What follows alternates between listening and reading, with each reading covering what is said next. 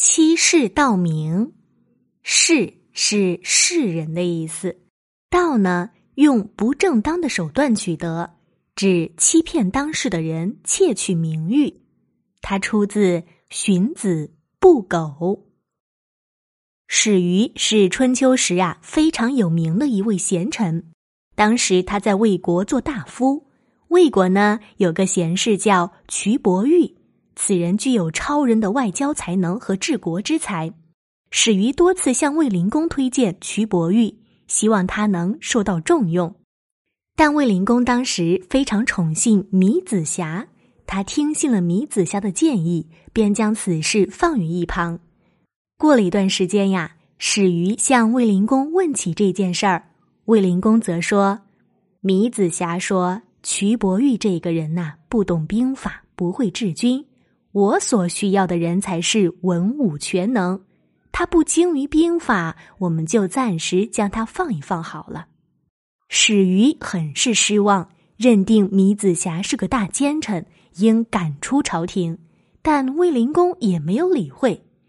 这一年，史瑜患了重病，临死前，他对儿子说：“我生前有两件事儿没有做成，这是我终生的遗憾。”一是没能让瞿伯玉得到重用，二是呀没能将米子瑕赶出朝廷。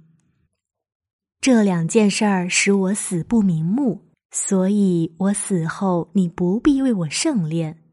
卫灵公听了史鱼的遗言，倒有些后悔了。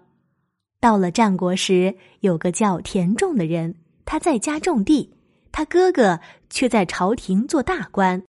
为了让弟弟能过上好日子，哥哥给田仲送回许多金钱，但田仲呢，宁可辛辛苦苦的耕种几亩薄田，过清贫的日子，却从来不用哥哥一文钱。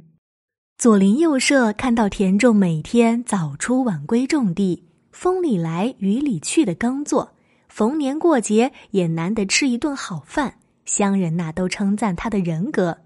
很快。田仲成了一位名人，被当时的人们视为楷模。由此呢，许多国家的君主纷纷派人请他出来做官，但都被他婉言拒绝了。